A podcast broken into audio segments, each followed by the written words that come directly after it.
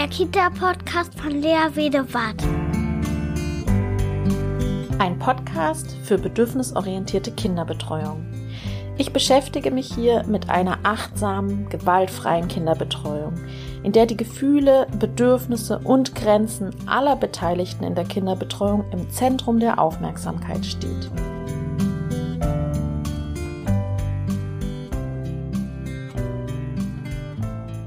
Herzlich willkommen zum Kita-Podcast einer neuen Folge und ich freue mich wie Bolle, dass ich die liebe Katrin heute zu Besuch habe. Katrin Humann von Kindheit erleben und wir dürfen heute ja, von einem Herzensthema sprechen und wollen uns gemeinsam Gedanken machen, was es denn eigentlich heißt, bedürfnisorientierte Kinderbetreuung zu leben. Ja, erstmal hallo, hallo. liebe Katrin. ja, wir freuen uns so besonders doll, weil wir einfach jetzt uns gegenüber sitzen und uns kein Bildschirm mehr trennt. Das ist doch nochmal was anderes und wundervoll. Ja, ja, genau. Und ja, wir freuen uns sehr und äh, wollen da auch gemeinsam die bedürfnisorientierte Kinderbetreuung einfach auf den Weg bringen und voranbringen. Und ja, da dürfen wir uns heute austauschen miteinander. Und ja, das soll heute so ein bisschen ein Podcast sein, in dem wir uns gemeinsam Gedanken machen. Einfach wie in einem Fachaustausch sind, in dem wir brainstormen Mhm. Und ja. gucken, was ist denn bedürfnisorientierte Kinderbetreuung? Weil das doch häufig die Frage war bei Facebook, was ist das denn genau? Wie grenzt sich das ab? Wo fängt das an? Wo hört das auf? Ist das ein Konzept? Ist das, kann man das belegen? Und so weiter und so fort. Ja, und heute machen wir uns da darüber Gedanken. Gemeinsam Gedanken. Ja, bei mir rattert's schon, ich merk's. Ähm, ja, viele von deinen Hörern kennen mich auch schon, weil wir ja schon zweimal zusammen über Aggression gesprochen haben. Und da weiß ich auch, huch, da habe ich gesprochen ohne Punkt und Komma. Mal gucken, ob ich heute ein bisschen Luft hole.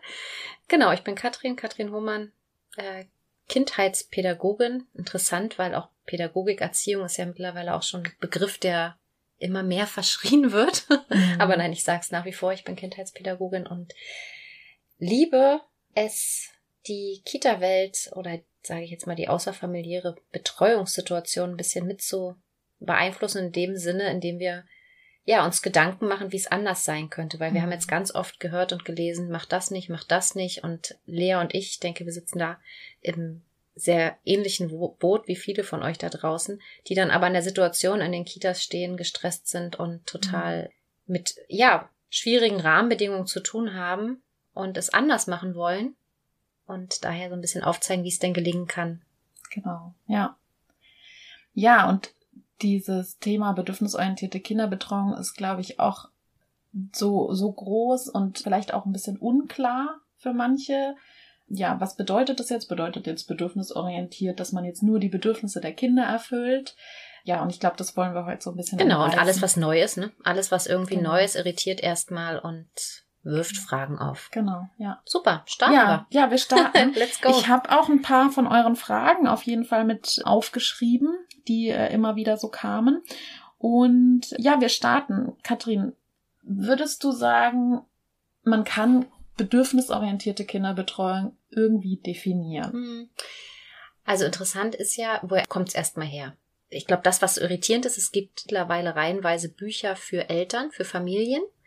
Und ich glaube, dass es häufig auch aus der Sicht der Familien in die Kitas hineingeschwappt ist, weil mhm. viele Familien bedürfnisorientiert die Kinder nicht mehr erziehen, sondern begleiten mhm. und auch den Wunsch haben, dass es in der Kita ähnlich läuft. Nun mhm. haben wir in der mhm. Kita aber die Situation, dass da viele Kinder zusammen sind auf eine Fachkraft, auf zwei Fachkräfte, wie auch immer.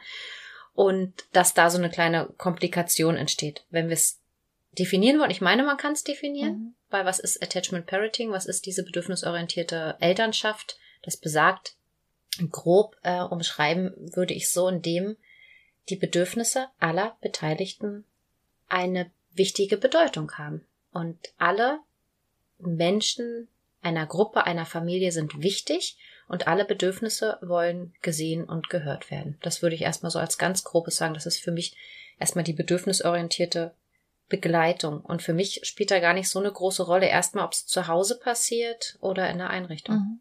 Mhm. Mhm. Wie siehst du das? Ja, ja, genau. Also ich sage das auch immer, dass es die Bedürfnisse stehen im Mittelpunkt der Aufmerksamkeit sozusagen und die Bedürfnisse eines jeden Beteiligten. Und das ist dann häufig schon die erste Irritation, die häufiges Missverständnis, dass man denkt, es geht nur um die Bedürfnisse der Kinder. Mhm. mhm. Nein, es geht um die Bedürfnisse der Fachkräfte auch und auch um die Bedürfnisse der Eltern und auch der Leitung.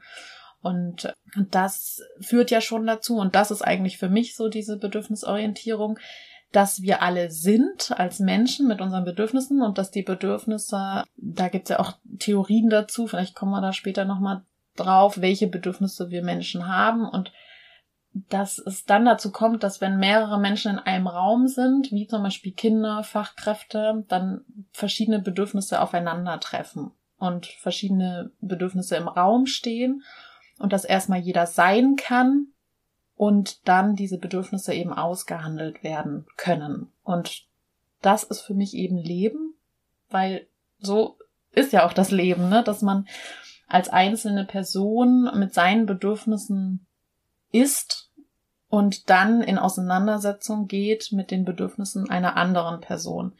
Und das ist, glaube ich, die Grundlage für mich, um in, im Leben zurechtzukommen auch. Ich glaube aber, das Spannende daran ist, dass es noch einen Schritt zurückgeht, Bedürfnisorientierung erstmal zu verstehen, was ist ein Bedürfnis. Mhm. Und da die Abgrenzung zu machen. Also ich weiß, ich persönlich habe da ganz schön zu tun gehabt und habe es manchmal mhm. immer noch. Rede ich jetzt von einem Gefühl, von einem Bedürfnis, von einem Wunsch. Und da, weil ich, also ich kann jetzt von mir sprechen, ich so anders sozialisiert bin, dass die Bedürfnisse eben wenig Raum und Rolle hatten, sondern ich war ein Teil der Gruppe und die Gruppe musste funktionieren. Mhm. Und es wurde halt in meiner Kindheit erwartet, die eigenen Bedürfnisse zurückzustellen, die Gefühle nicht zu regulieren, sondern so im Zaum zu halten, dass die Gruppe nicht gestört wird. Mhm. Wenn man so sozialisiert ist, muss man sich erstmal, und ich denke, da gibt es auch einige da draußen, denen es ähnlich gehen könnte, die erstmal schauen müssen, okay, wer bin ich denn eigentlich? Wie bin ich aufgewachsen? Mhm. Und was sind überhaupt meine Gefühle, Bedürfnisse mhm. und was macht das? Dass ja. man eben nicht ja. gleich zu dem Punkt kommt, aber dann macht ja jeder, was er will. Und diesen Bogen, diese zwei Extreme erstmal greifen mhm. zu können und zu verstehen, dass das eine mit dem anderen gar nicht viel zu tun hat, mhm. sondern wie du gerade gesagt hast, wir sind alle wichtig im Raum. Ja. Wir wollen erstmal gesehen werden. Die Bedürfnisse müssen nicht unbedingt befriedigt werden, aber es geht erstmal darum, da sein zu können und sich mhm. selbst aber auch spüren zu dürfen mhm. und das äußern zu können, um dann zu schauen, was machen wir jetzt mit der ganzen Suppe oder dem ganzen Salat, der es am Anfang erstmal für mich ist ja. oder war. Ja. Mhm.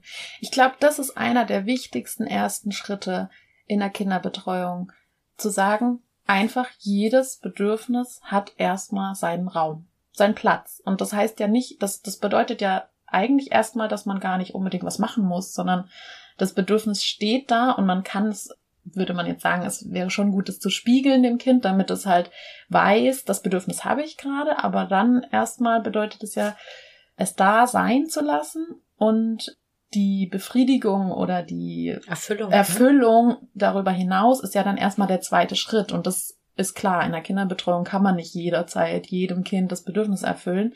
Aber wenn man es erstmal nur wahrnimmt, ich glaube, das ist schon dieser erste Schritt, der mir so wichtig ist, weil es häufig heute so ist, das ist meine Erfahrung, dass wenn Kinder was zeigen, ein Bedürfnis, dass es dann gar nicht gesehen wird, sondern nur gesagt wird, verhalte dich anders.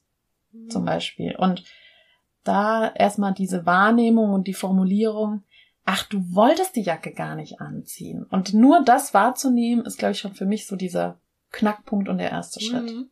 Das erstmal zu sehen und anzusprechen, ja. Ich, ich würde noch mal einen Schritt zurückgehen zu dem Wissen, was Eltern und Fachkräfte brauchen, mhm. um zu wissen, wo steht das Kind. Also äh, wo steht es in seiner Entwicklung, um zu schauen, um welches Bedürfnis handelt mhm. es sich und welches Bedürfnis kann gerade warten und welches mhm. Bedürfnis darf vielleicht für den Moment auch unerfüllt bleiben und ich akzeptiere mhm. aber das daraus entstehende Gefühl. Mhm. Und wenn ich eine bunte Kindergruppe habe und äh, ich sehe ein Kind, was ganz großen Hunger hat, Hunger als Grundbedürfnis, das zu benennen kann mhm. helfen, aber dann ist es natürlich diese Herausforderung, die Bedürfnisse der vielen Kinder mhm. zu sehen, um dann zu schauen, wie priorisiere ich die ja. jetzt, um wirklich auch zu sagen, nee, warte mal kurz, der zehn Monate alte Tom, der mhm. braucht mich gerade. Ich bin gleich bei dir, Frieda, aber gerade braucht mich Tom, weil der braucht erstmal was zu essen. Mhm. Und dann hilft es dem Tom natürlich auch, wenn ich es benenne. Ja und er weiß, ich komme gleich und der Friede aber auch, weil ich sehe, Mensch, ja, ich weiß, du hast auch Durst, Ja. aber ich bin gleich bei dir. Das finde ich so einen ganz Mhm. wichtigen Punkt und da aber auch zu schauen als Fachkraft erstmal, wo steht ein Kind in seiner Entwicklung, Mhm. was ist gerade wichtig? Mhm. Also äh, Autonomie, Ja. da ist auch ein ganz großes Bedürfnis nach Selbstwirksamkeit, aber auch nach Partizipation, Mhm. Teilhabe. Und wenn ich das erkenne und weiß, dass das Kind gerade in der und der Phase ist, Mhm. Ja. kann ich noch mal ganz anders damit umgehen. Also Ja, stimmt. Auch sich so die Bedürfnisse in den verschiedenen. Entwicklungsbereichen äh, anzugucken. Stimmt, darüber habe ich noch um dann zu schauen, wer braucht mich jetzt am ehesten? Mhm. Wer braucht mich schneller und wer kann noch nicht warten? Wer kann es schon üben und wer nicht? Und Ja. dann, weil du auch gesagt hast, wir wollen immer ein anderes Verhalten. Ich finde es auch legitim, wenn ich ein Bedürfnis erkenne und aus einem Grund es gerade nicht in der Form begleiten kann oder auch erfüllen kann, zu wissen, oh, daraus könnte jetzt eine ganz große Frustration und Wut entstehen, die dann nicht abzustellen, sondern zu wissen, okay, die muss ich jetzt auch in Kauf nehmen. Mhm. Und die begleite ich dann unter Umständen Mhm. auch und sag halt, das geht gerade nicht, es gibt's gerade nicht, was du Mhm. wünschst, kannst benennen und kann dann aber auch sagen, okay, aber deine Wut, die darf gerade dafür natürlich sein. Das ist die Ja. Reaktion darauf und dafür bin ich auch da und begleite das. Ja. Also und das alles im Blick zu behalten ist natürlich. Und ähm, wo du es gerade ansprichst, das war häufiger auch eine Frage, wie man denn dann Frustrationstoleranz lernen kann, wenn jetzt immer alle Bedürfnisse von allen immer erfüllt werden. Aber das ist ja genau das, ne? dass dann automatisch ja wie so eine Priori Priorisierung stattfindet und man ja automatisch dann sagt, ich sehe das, du hast das Bedürfnis, ich kann jetzt nicht sofort. Zuerst gehe ich zu Lina und zuerst helfe ich ihr auf der Toilette, dann komme ich zu dir. Und da lernt das Kind ja schon das Warten zum Beispiel. Ne? Und Mhm. deswegen ist auch, oder in diesem bedürfnisorientierten Gedanken, eine, einen Warten lernen und Frustration lernen durchaus möglich in einem natürlichen Umfang, Ausmaß. Ja. Ich denke, das ist so eine der größten Herausforderungen von den Gruppen zu zu lernen, sich zurückzunehmen und sein Bedürfnis zu vertagen, sage ich jetzt mal, und erfüllt zu bekommen. Also Teil dessen zu sein und zu lernen, ich möchte Teil der Gruppe sein und ich möchte ja ein, ein Teil der Gemeinschaft sein Mhm. und gleichzeitig möchte ich aber meine Autonomie, meine Selbstwirksamkeit, mein Ich nicht zu sehr aufgeben. Ja. Und wenn der Balanceakt dem Kind nicht gelingt, wenn Mhm. es zu sehr gefordert wird, dass es seine Bedürfnisse zurückstellt, im Sinne der Gruppe, damit die Gruppe funktioniert, äh, im Sinne der Kooperation, nicht des Gehorsam, sondern im Sinne der, ich arbeite mit der Gruppe zusammen und habe so ein Zusammenwirken, was Ja. ich, was ich unterstütze. Na, und die Empathieentwicklung dann auch. Ne? Wenn das aber zu sehr gefordert wird, Mhm. dann ist es nicht verwunderlich, wenn Mhm. eben eine Form von Aggression, Wut aus den Kindern Mhm. ausbricht. Ja. Und wenn wir zu viel erwarten, dann Ja. ist der Kooperationswille halt einfach nicht mehr, nicht mehr möglich. Und das äh, so, diesen Balanceakt, also ich meine auch, der ist Mhm. ganz fein, so ein Feintuning. ja. Das anzuschauen ist wichtig. Und da halt auch zu gucken, wie kann es gelingen und auch in Kauf zu Mhm. nehmen, dass es mal nicht gelingt, dass es Mhm. mal schwierig ist, weil die Kollegin ist krank und ich muss mich darauf einstellen, Mhm. dass einige Kinder jetzt mehr, so blöd sich das anhört, aber funktionieren müssen, Mhm. dass die Gruppe mehr funktioniert und schaue dann aber wieder, dass das Individuum gesehen wird. Mhm. Ja. Ja, also das ist auf jeden Fall dieser eine Punkt, den ich so wichtig finde, ne? Dieses, dass die Bedürfnisse erstmal aller äh, Beteiligten in der Kinderbetreuung so im Zentrum stehen und dass dann so ein Aushandeln stattfindet, priorisieren, welches Bedürfnis am wichtigsten und so weiter. Was ich immer ganz eng in Verbindung sehe mit dieser Bedürfnisorientierung sind die Gefühle und die Grenzen der Beteiligten. Und das wäre doch mal was. Also welche Rolle spielen da so die Gefühle eigentlich ähm, in diesem Konzept oder ist es überhaupt ein Konzept? Welche Rolle würdest du den Gefühlen erstmal? Für mich sind die Gefühle ein ganz klares Signal. Das ist das erste Signal. Also da kommen wir wieder zu unserem schönen Eisberg. Wir sehen, der Turm wurde umgeschubst. Das ist unser Verhalten, was wir wahrnehmen können, was wir sehen, die Aktion, die passiert ist, warum Mhm. auch immer. Und dann können wir ein Gefühl erkennen. Ist es jetzt Wut, ist es Trauer, ist es Angst? Also Mhm. grundsätzlich gibt es ja fünf Grundgefühle und ganz, ganz viele Facetten. Mhm. Und das Gefühl ist für mich so eine, ja, so eine Ampel, die mir, oder ein Richtungsweiser, die mir anzeigt, die mich Mhm. aufmerksam macht. Mhm.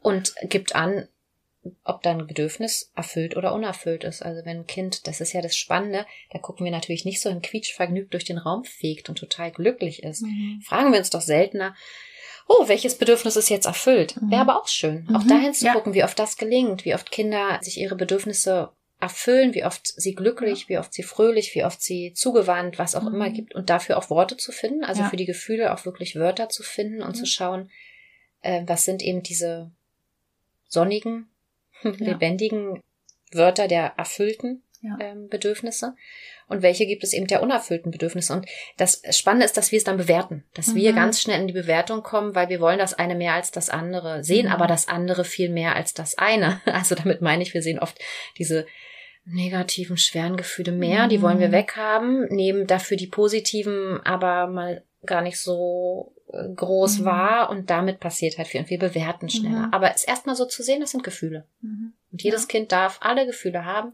Ja. Und dann können wir schauen, wie können wir es unterstützen, mhm. damit umgehen zu können ja. oder selbst zu übersetzen, was ist da jetzt gerade unter dem Eisberg? Was ja. schwimmt da? Also die Gefühle, finde ich, ist einer der wichtigen Teile in der bedürfnisorientierten Kinderbetreuung, weil das wissen wir ja auch einfach äh, aus äh, Psychotherapeuten. Was machen die? Die begleiten äh, kranke Menschen darin eigentlich, dass sie ihre Gefühle, die sie nicht irgendwie äh, ausdrücken durften, konnten, wollen, wie auch immer, da wieder zu erkennen oder auch dieses ist ja so, wenn man die Gefühle wahrnimmt und merkt, woher kamen die jetzt vielleicht, dass man sie dann viel besser verarbeiten und integrieren kann und verarbeiten, regulieren und so weiter. Und verstehen, das, verstehen, verstehen, verstehen, ne? genau. Und das ist, glaube ich, so was, was mir noch sehr fehlt so in der Kinderbetreuung. Zum Beispiel auch, wenn Kinder ganz fröhlich sind und glücklich, mhm. wie du gerade schon erzählt hast, dass man dann als Fachkraft den Kindern das so spiegeln kann. Oh, ihr, ihr freut euch gerade so. Einfach weil ihr zusammen so seid vielleicht. Einfach grade. weil ihr gerade äh, genau. was zusammen geschafft habt oder. Genau, und mhm. ihr seid stolz und was, also dass, dass da mehr so eine, genau, Facette von Gefühlen äh, stattfindet, damit die Kinder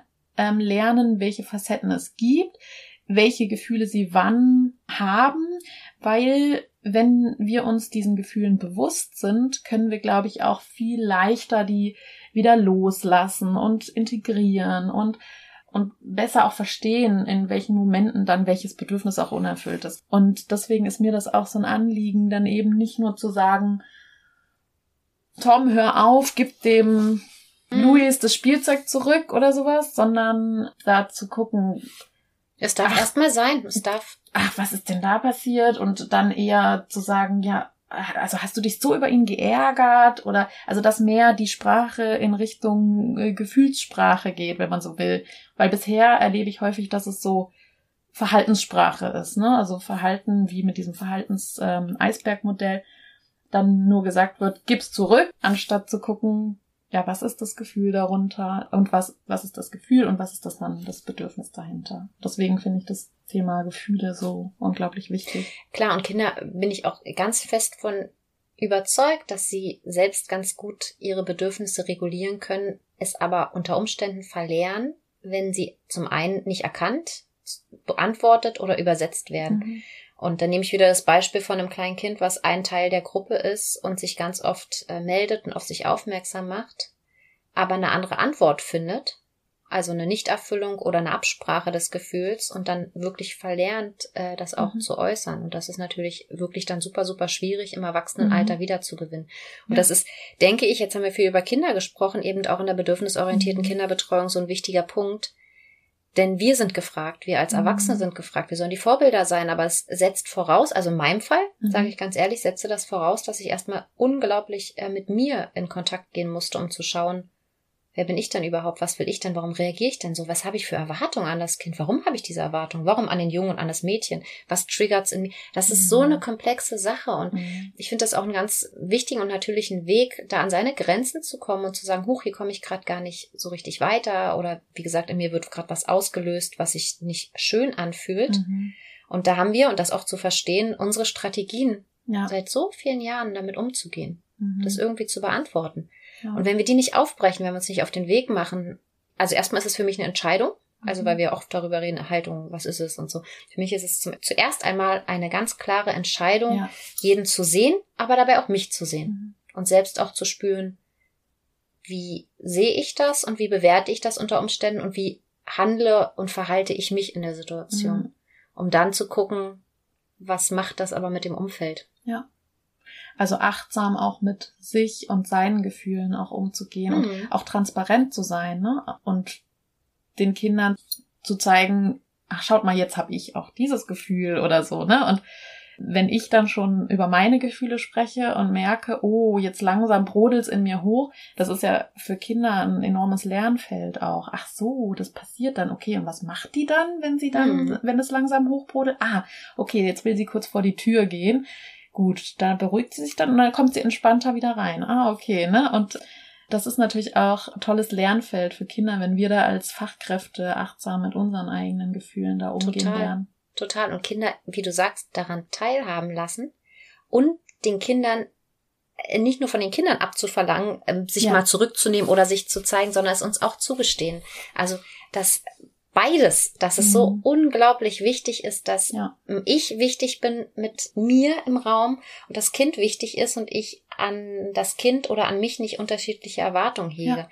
Und da kommen wir dann schnell zu dem Punkt, naja, aber dann sind wir ja alle irgendwie eine bunte Mischung und wir kommen doch gar nicht vorwärts. Aber ich habe die Erfahrung gemacht, dass Kinder mh, hm, sich auch im Hinblick auf uns zurücknehmen können, wenn sie merken, Mensch, ich achte die Grenzen des Kindes, ich respektiere das Kind, es darf beispielsweise, wir machen Morgenkreis, okay, kann man auch drüber diskutieren, ne? Es ist so ein Morgenkreis, wie sollte der aussehen, pipapo, aber das Kind äußert sich und sagt, ich möchte heute nicht, weil mir geht's nicht so gut. Und ich sag ja klar, kein Thema, ähm, mhm. legst dich dahin und machst ruhig und gesteh dem Kind und achte es, sehe es. Mhm. Und dann komme ich ein paar Tage später und sage, boah, Kinder, ich habe heute so Kopfschmerzen und ja, wir haben eigentlich verabredet, dass wir heute das und das machen, aber ich kann heute nicht. Ich kann viel schneller von Kindern mhm. nicht erwarten, aber es passiert viel schneller, wenn wir mhm. uns zeigen, so wie wir sind. Ja. Und das den Kindern genauso zugestehen und unsere Grenzen ja. benennen und achtsam pflegen, dass die Kinder sie auch genauso, ach nicht immer, aber mhm. zum großen Teil schon. Und das geht ja. sehr, sehr früh los, wenn wir so ein nettes Miteinander.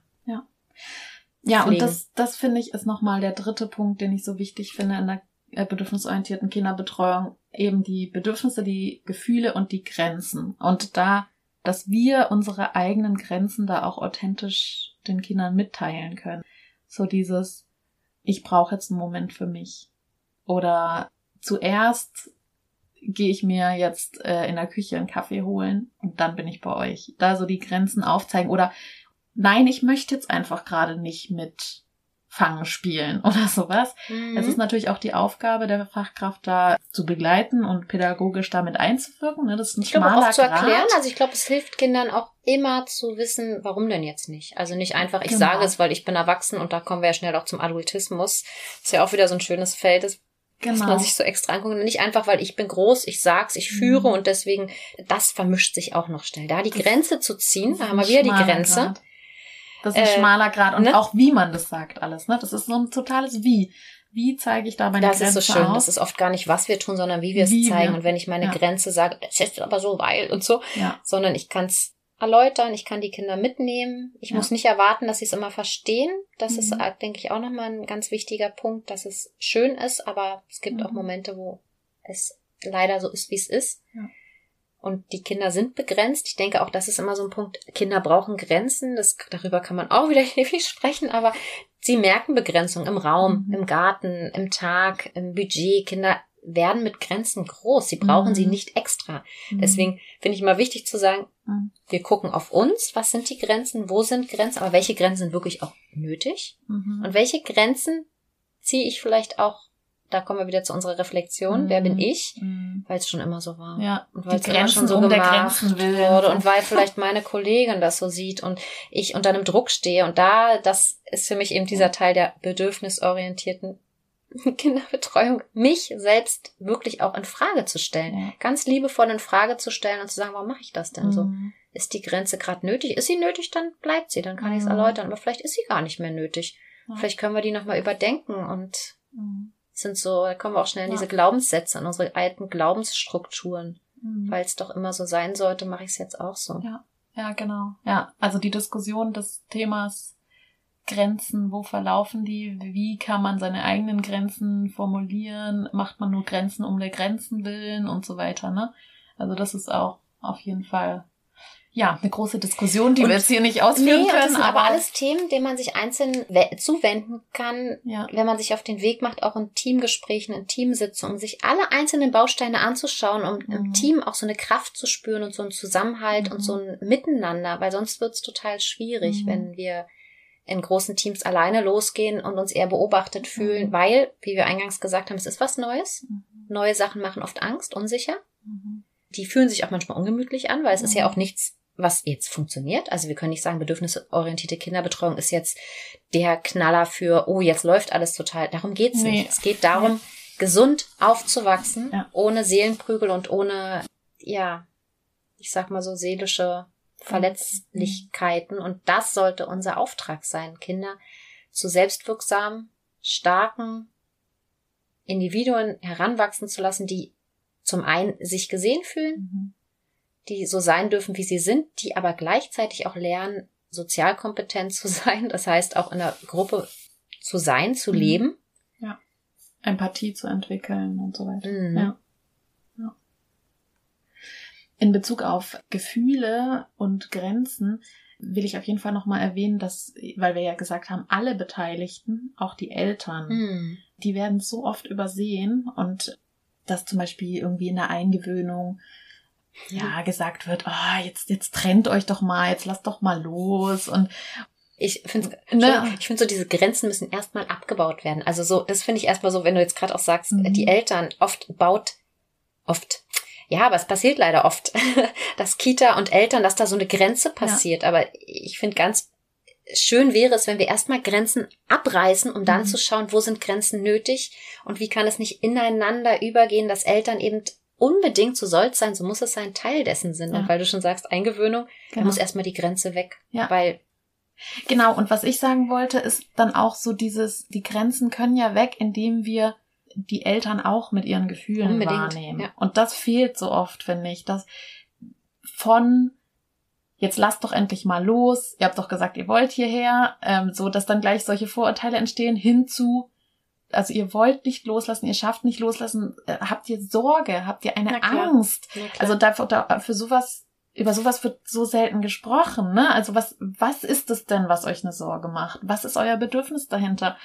Und da auch die Eltern eben in ihrem Bedürfnis und in ihren Gefühlen und in ihren Grenzen auch zu sehen, wenn die Mutter oder der Vater eben nicht möchte, dass das Kind da hingelegt wird und das da einfach liegen gelassen wird und es weint oder sowas, ja, dann, dann finde ich es so wichtig, da auch hinzuschauen. Und äh, nicht über sie zu sprechen. Und, nicht, so ein, ja, genau, also nicht sich über sie zu erheben, sondern in direkten Austausch über Bedürfnisse zu gehen.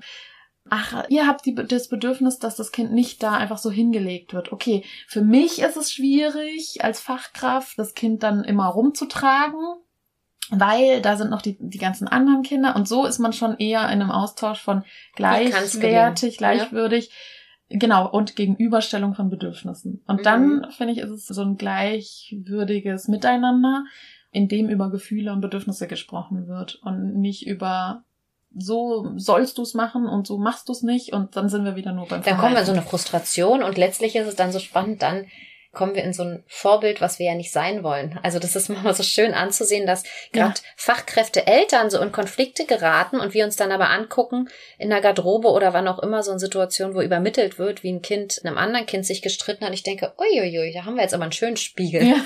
Weil eigentlich ist es so einfach und doch so kompliziert, aber ja. was wir von Kindern oft erwarten und auf Erwachsenenebene manchmal gar nicht gelingt. Und für mich ist es halt auch immer so ein, so ein Bild von, eigentlich könnte es so einfach sein, weil wir haben alle im Ziel das Wohlergehen des Kindes. Ja. Das sollte das Ziel sein. Und der, die Frage ist, wie kann es gelingen? Und genau wie du gerade beschrieben hast, kann es so gelingen, indem wir wie in einer Triade mhm. zum Dreieck zusammenarbeiten mhm.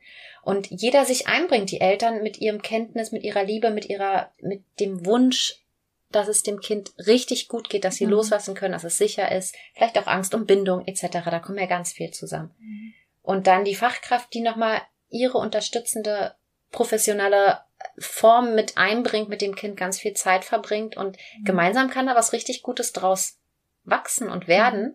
wenn es so gelebt wird, wenn jeder mit seinen Kompetenzen gelebt, mit seinem Sein. Mhm. Und das passiert leider und ich kriege auch viele Anfragen von Eltern, ja, ach, mein Kind haut und äh, es zeigt sich irgendwie total aggressiv und dann wird es so an die Eltern in der Garderobe übermittelt, mhm. so von wegen, jetzt mach doch mal was, wo ich immer denke, mhm. das ist so schade, weil eigentlich wollen doch alle das, also wie ich gerade gesagt, es mhm. wollen doch alle das Gleiche. Ja. Wir wollen Kinder, die glücklich sind, die dass sich wohlfühlen. Richtig, so. die gut wachsen und das könnte doch auch anders gestaltet werden und man kann sich darüber austauschen und sagen, Mensch, hier beobachten wir das und das. Wie ist es denn bei euch zu Hause? Was können wir denn machen, damit es gelingt? Genau, so ein konstruktiver Austausch, ne? Ich finde auch das Bewusstsein über Verantwortung finde ich wichtig. Dass jeder die Verantwortung für sein eigenes Bedürfnis übernimmt. Also ich schaffe das gerade nicht, weil hm, ich, also ne, auch mit Ich-Botschaften und so weiter. Mhm. Und da eben die Verantwortung nicht abzutreten. Zum Beispiel von Elternseite, dass die Verantwortung den Erziehern zuzuschieben und die Erzieher die Verantwortung den Eltern, zum Beispiel, dass das Kind nicht hauen soll oder sowas. Ja, das ist, das ist, ähm, genau. Das ist nur eine Abwärtsspirale mhm. und da zurückzugehen und zu gucken, was ist denn mein Anteil, was ist meine Frustration, was ist mein Bedürfnis, was ist mein Gefühl dahinter. Und dann, glaube ich, wenn man sich dem bewusst wird, dann kann man auch in ein viel wohlwollenderes, wertschätzendes Miteinander und ein Aushandeln von Bedürfnissen gehen. Total. Ich glaube, das ist das Zentrum. Und das Interessante ja. ist aber bei, bei, bei der Verantwortung, dass wir Erwachsene die Verantwortung für unsere Gefühle und Bedürfnisse übernehmen können und sollten, Kinder aber noch nicht. Mhm. Also da haben wir es halt auch nochmal so ganz klar, Kinder können es noch nicht. Dafür sind wir genau. da und da sind wir die Übersetzer, die für diese kleinen Seismographen, die Fühler, die es nochmal in Worte fassen und die Kinder dabei begleiten, dass sie es lernen können. Mhm. Aber wie sollen sie es lernen können, wenn wir es selbst nicht? Deswegen mhm. ist das total so ein, ein totaler Kreislauf, mhm. der aber für mich auch wenn wir uns immer so auf die Kinder konzentrieren, erstmal gar nicht bei den Kindern mhm. beginnt, sondern mhm. erstmal bei uns beginnt, ja. mit unseren Erwartungen, mit ja. unserem, mit unserer Geschichte, mit unserer Kindheit. Ja. Und ich denke auch ganz viele kennen das nicht nur aus Kita-Sicht, wenn mehrere Fachkräfte zusammenarbeiten, sondern auch zu Hause. Also mhm. wann entstehen große Konflikte und Reibungen? Ja. Häufig, wenn Kinder in die Autonomiephase rutschen, mhm. wenn vorher vielleicht auch die Erziehung in Anführungsstrichen noch relativ reibungslos funktioniert hat. Man musste sich vielleicht darüber auseinandersetzen, wie wollen wir schlafen, wie funktioniert das, wie lange wollen wir stillen. Klar, kommen ganz viele Themen auf. Aber dann kommt ein kleiner Mensch dazu, der auf einmal Nein sagt, der sich auf einmal mit einbringt.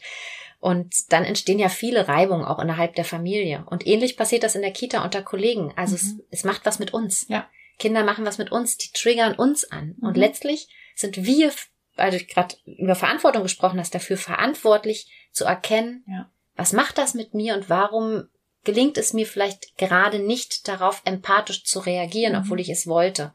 Weil, Punkt, Punkt, Punkt. Und mhm. das ist eine Reise. Also für mich ist ja. das alles die bedürfnisorientierte Kinderbetreuung eine, eine wunderbare Reise. Ja. Aber es braucht die Bereitschaft zum Loslaufen. Ja. Es braucht ganz klar dieses Go, ich möchte es anders. Mhm.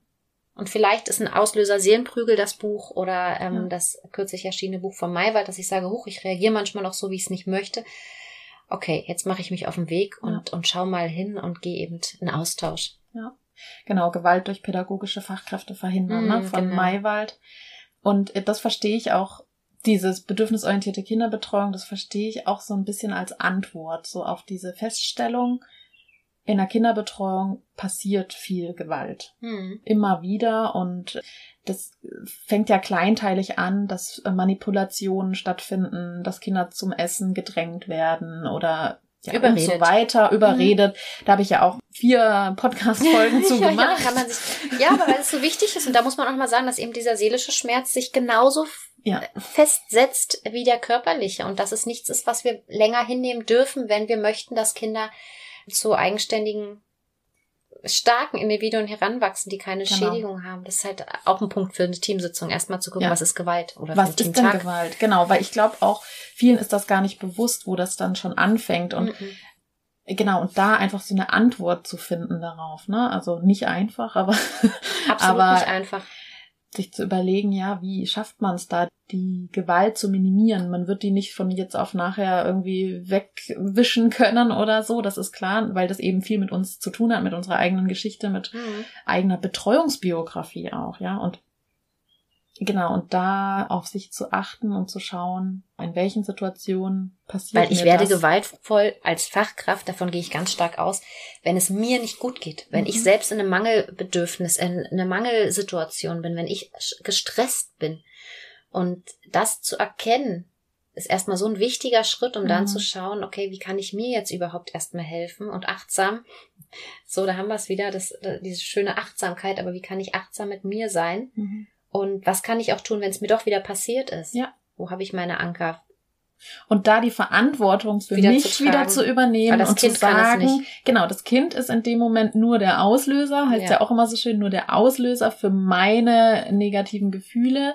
Auch wenn es Haut tritt und so weiter, das Kind hat nicht die Schuld in dem Mhm. Moment. Und da hinzuschauen, wann triggert mich das, um das zu reflektieren und dann zum Beispiel die, also irgendwelche Handlungen daraus folgen zu lassen, um mein Bedürfnis zu erfüllen, nach Ruhe zum Beispiel, und die Kollegin von nebenan zu holen und zu sagen, ich schaffe das gerade nicht mehr. Hilfe als Bitte Stärke, übernimm Ne? Also wirklich. oder sowas. Hilfe holen ist stark, auch nicht. Genau. Das ist, glaube ich, auch so ein ganz Glaubenssätze. so Glaubenssätze und dieses, ach, wie oft habe ich es äh, in den letzten Jahren auch in der Praxis gehört, ich schaffe das schon. Also das ist auch sowas, wo ich immer wieder ähm, zu aufrufen möchte, zu sagen, wenn ihr da draußen das Gefühl habt, ich schaff das schon, ich, ich krieg das schon hin. Nein, nein, du brauchst mir nicht helfen. Wir wollen es nicht schaffen. Das geht nicht darum zu schaffen, weil wir kommen dann schnell in unsere Übererregung, in unseren Bereich, in unseren roten Bereich, wo irgendwann, wenn wir es überreizt, nur noch Kampf- oder Fluchtmodus möglich Ja. ist, wo wir nicht mehr empathisch sein können, wo wir Mhm. nicht mehr in Ruhe reagieren können, Konflikte Mhm. begleiten können. Und ich glaube, das kennt jeder. Nach dem Ja. zehnten Konflikt ist irgendwann bei uns auch die Puste raus. Und Ja.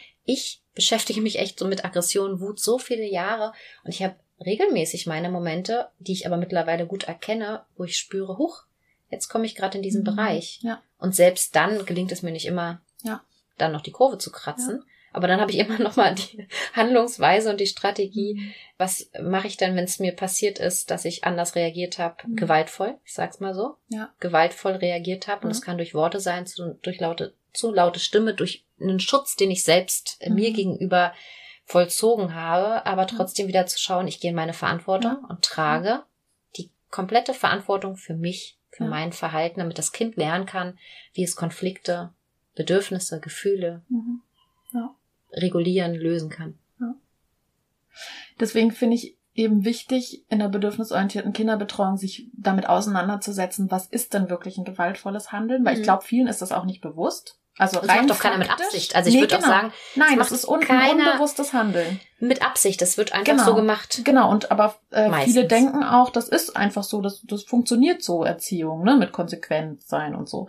Und da das erstmal zu wissen, das finde ich gehört dazu. Und dann eben das, was du gesagt hast, diese Achtsamkeit auch zu haben. Also Achtsamkeit ist für mich auch einfach ein Element von dieser bedürfnisorientierten Kinderbetreuung. Achtsam schon zu spüren, wenn da sich so der Bauch Mhm. zusammenzieht und wenn dann vielleicht so langsam ich bin dann manchmal in dem Moment, dass ich dann nicht mehr weiteratme, so, so, so, so ein stockendes Atmen kriege, ne, und da dann schon allein dann einmal so tief durchatmen Den oder Moment sowas, erstmal zu ne? erkennen, ist so das A das und ist, O. Genau, und dann ist da ja auch schon die Hälfte wieder für sich reguliert quasi, ne? Also wenn man das nur erkennt, ist ja, glaube ich, auch neurowissenschaftlich nachgewiesen, dann ist es schon wieder halb am runterregulieren von den Gefühlen her, von diesen negativen, überschwemmenden Gefühlen, wenn man das nur wahrnimmt, auch körperlich, bevor man dann in diesen Flucht- Bevor und Kampf geht. sich reinfallen lässt. Ne? Ja. Und der schützt uns. Und auch das nochmal zu sagen, das ist was, das schützt jeden einzelnen von uns Mhm. Erwachsenen. Wenn wir da reingehen, macht unser Körper was ganz, ganz Cleveres. Es schützt uns vor einer ganz alten Verletzung. Und das zu erkennen, Mhm. das ist so, ja, es kann so heilsam, schmerzvoll, aber auch heilsam sein zu merken, okay, da ist was mit mir Mhm. Und nicht mit dem anderen. Ja. Und dem widme ich mich jetzt mal, damit es dem anderen Mhm. Kind, was gerade ganz zart heranwächst und von uns so abhängig ist, nicht irgendwann später auch mal so geht. Und das ist Mhm. eigentlich das Schöne. Also das ist so mein Ziel, dass wir, wenn wir darüber noch viel reden, schreiben, forschen etc., dass wir irgendwann an den Punkt kommen, dass unsere Kinder davon so profitieren, weil sie es selbst anders leben mit Mhm. unseren Enkeln beispielsweise. Und das Mhm. ist doch eine ganz schöne Vorstellung. Und dafür sind wir verantwortlich. Ja. Ähm, ich habe jetzt noch mal ein paar Fragen aus Facebook. Ja, da war die Frage, das ist vielleicht gar nicht so einfach zu beantworten, aber da hat jemand gefragt, wo fängt denn die bedürfnisorientierte Kinderbetreuung an und wo hört sie auf? Die Frage fand ich sehr spannend. Ich bin mal gespannt, was rauskommt. Mhm. Was würdest du denken? Hm, also für mich, wenn ich die Frage so höre, ist es für mich so ein Bild von, zum einen ist es Leben, es ist alles, also es ist Sein, es sind wir, es ist, es beginnt mit jeder einzelnen Faser, mit jeder einzelnen Person, mit jedem einzelnen Beteiligten. Mhm. Zum anderen habe ich so ein Bild von, ja, sobald wir so einen Fuß in die Kita tapsen, kann ich das so als, als Zone abstecken, in der mir wichtig ist, dass bestimmte Werte gelebt werden, dass bestimmtes Miteinander gelebt wird. Und das möchte ich vielleicht sogar einfordern und äh, verankere es in der Konzeption. Mhm. Wenn Eltern sich die Kita aussuchen, wir wissen, wie die Situation ist, aber wir gehen jetzt mal davon aus, die suchen sie sich aus, habe ich früher meinem Träger wirklich ganz klar benannt, was uns hier wichtig ist, um zu schauen, dass das Miteinander, was wir in der Kita leben wollen, passt zu dem Zuhause, was gelebt wird, weil sonst kommt mhm. es natürlich zu ganz vielen Konflikten, wenn das total konträr ist, dass man wirklich weiß, wie es hier vonstatten geht, was mhm. wir uns wünschen, wie wir miteinander sind. Von daher ist es interessant, man kann es zum einen, könnte man es so ein bisschen abgrenzen aus meiner Sicht und sagen, bedürfnisorientierte Kinderbetreuung kann in der einen Einrichtung vielleicht so räumlich abgegrenzt sein, soweit wir in dieser, in dieser äh, Community sind, ähm, leben wir die Werte. Zum anderen, wie gesagt, ist es für mich aber auch so eine Haltung einer Fachkraft. Mhm. Du kannst kein zwingen, so oder so zu sein. Mhm. Also Du kannst keinem das aufdrücken. Wir können Leute mitnehmen, indem wir es vorleben. Und wenn ich natürlich eine Einrichtung wie Montessori, du kannst nicht in einer Montessori-Einrichtung arbeiten, wenn du vielleicht eine ganz andere Pädagogik lebst und ganz anders arbeiten möchtest. Mhm.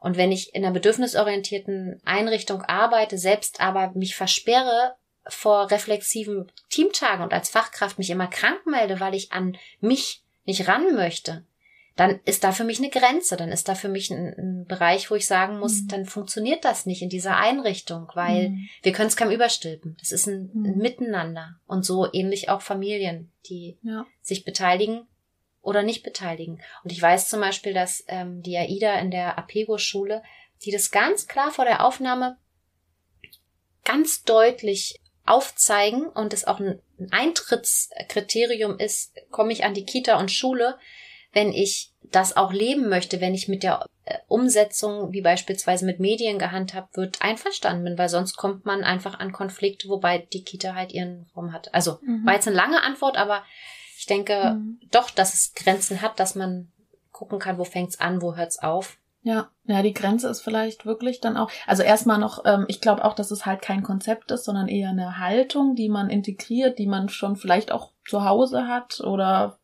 dann eben mit in die Einrichtung nimmt, wie man auf Kinder blickt, wie man auf sich selbst blickt und so weiter. Eine Bereitschaft, ne? Ein ganz mhm. klares Ja, so, ich möchte das. Möchte ich mich mit den Bedürfnissen nicht beschäftigen, nicht von mir, nicht von anderen und einfach mhm. nur, dann wird's schwierig. Mhm.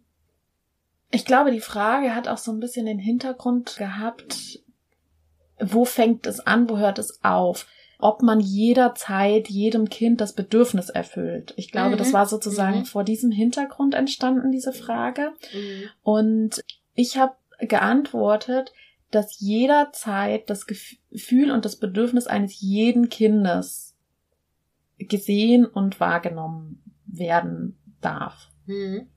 Und die Grenze ist dann, wenn die Bedürfnisse und Gefühle eines Kindes oder einer Fachkraft auf die Gefühle und Bedürfnisse eines anderen trifft. Da ist eine Grenze ah, okay. erreicht, sozusagen, mhm. in der dann ein Aushandlungsprozess stattfinden kann, aber das ist ja nicht die Grenze der bedürfnisorientierten Kinder. Das ist eigentlich ein Wachsen und ein Miteinander. Sondern also für mich ist das eher eine Chance, ja. sondern es, es ist was ganz Normales. Es tauchen bestimmte Bedürfnisse auf und wir müssen eben gucken nach Priorisierung, nach genau. Aushandeln, nach auch der Erfahrung, dass nicht alles Büllerbü äh, fröhlich vonstatten geht. Es gibt auch Situationen, die können wir vielleicht nur so und so beantworten und daraus lernen, weil es nicht mhm. funktioniert, weil da Wünsche, ja. Partizipation, Kinder kommen mit, mit Wünschen der Partizipation und mhm. viel ist vielleicht möglich, nicht alles. Und wie gehen wir dann damit um? Mhm. Also, da ja. entsteht so eine automatische Aushandlung und Gegenüberstellung von Bedürfnissen. Ne?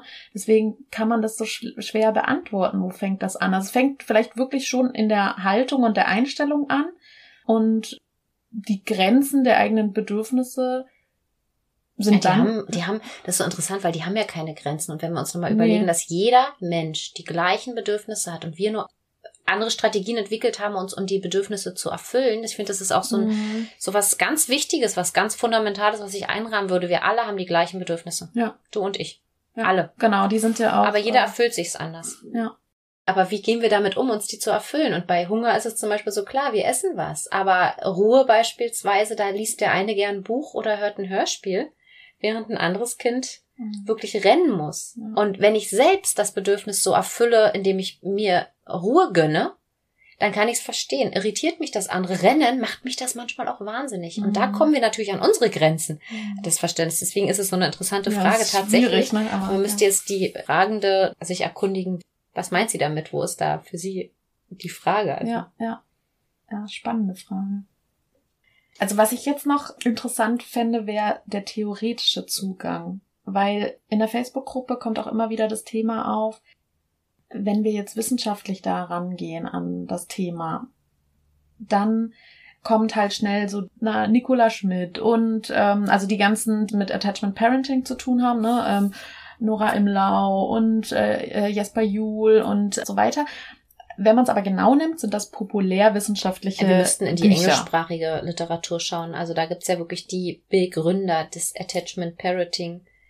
Genau, und also da würde mich nochmal interessieren, ja, also was, was hättest du da für theoretische Zugänge, die wirklich fundiert wissenschaftlich wären für die bedürfnisorientierte Kinderbetreuung? Also ich würde wirklich nochmal die ganz in, an den Urschleim, an den Urpunkt zurückgehen und nochmal nachlesen und raussuchen, welche, wo, wo kommt es her, wo ist genau der, der, der Ursprung Mhm. für Familie. Ja. Und ich denke genau, das ist das Komplizierte jetzt, weil für Kita schreiben wir es jetzt erst. Da gibt's halt Bildungspläne, Bildungsprogramme, Ausbildung und dann kommt es halt irgendwie so zusammen, sage ich jetzt Mhm. mal. Aber durch diese Neuerung, durch diese Neuheit, die eigentlich ja nichts Neues ist, aber Mhm. irgendwie so neu wirkt, äh, würde ich da echt nochmal zurück, zurückschauen. Aber jetzt allein für Kita ist Also so Attachment Parenting Genau. würdest du jetzt dir angucken zum Mhm. Beispiel. Also ich glaube, ich würde auch die Bindungstheorie auf jeden Fall als Grundlage total wichtig, weil Attachment Parenting beruht ja teilweise auch auf der Bindungstheorie. Mhm.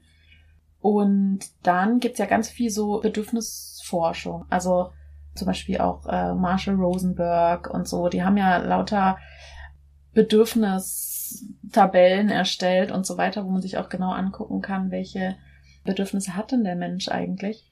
Und Eigentlich ist es fast noch spannender, warum ist es das nicht? Also eher so, warum stellen wir in Frage, dass es anders sein sollte? Ja. Und wie kommen wir dazu, dass wir erstmal wieder die Grenzen abbauen müssen, weil wir gedacht haben, wir haben Bildungspläne. Also ich glaube, da rührt so sehr stark im Mhm. Bereich der Pädagogik. Wir wollen bilden. Was ist überhaupt Lernen? Also wahrscheinlich Ja. auch nochmal die Lerntheorie. Wann können wir lernen, wenn wir uns wohlfühlen? ja. Wann fühle ich mich wohl? Wenn ich gesehen werde. Also eigentlich fängt, ist das so ein ganz, Mhm. ganz Rundumschlag. großes, wo wir zurückgehen können, um dann zu schauen, warum haben wir es verändert? Warum Mhm. haben wir überhaupt gesagt, dass es muss Kreissituationen geben, angeleitete Situationen geben? Also da nochmal wirklich zurückzuschauen, Mhm. wie funktioniert Lernen? Ja. Und was braucht der Mensch, um Ja. gesund wachsen zu können? Und da sind wir, genau bei Ja. diesen ganzen Punkten. Ja, und auch die Neurowissenschaft, die ja zeigt, genau, in welchen Situationen kann ich denn überhaupt lernen und Mhm. in welchen Situationen fühle ich mich denn wohl, wenn nämlich die Neuronen gleichmäßig schwingen und das kann ich nur, wenn ich äh, nicht konfliktreiche konfliktreiche Gedanken habe zum Beispiel oder sowas, ne? Und das Gefühl zu meiner Handlung total konträr geht oder so, ne? Also ich glaube, man kann auch äh, neurowissenschaftlich gucken.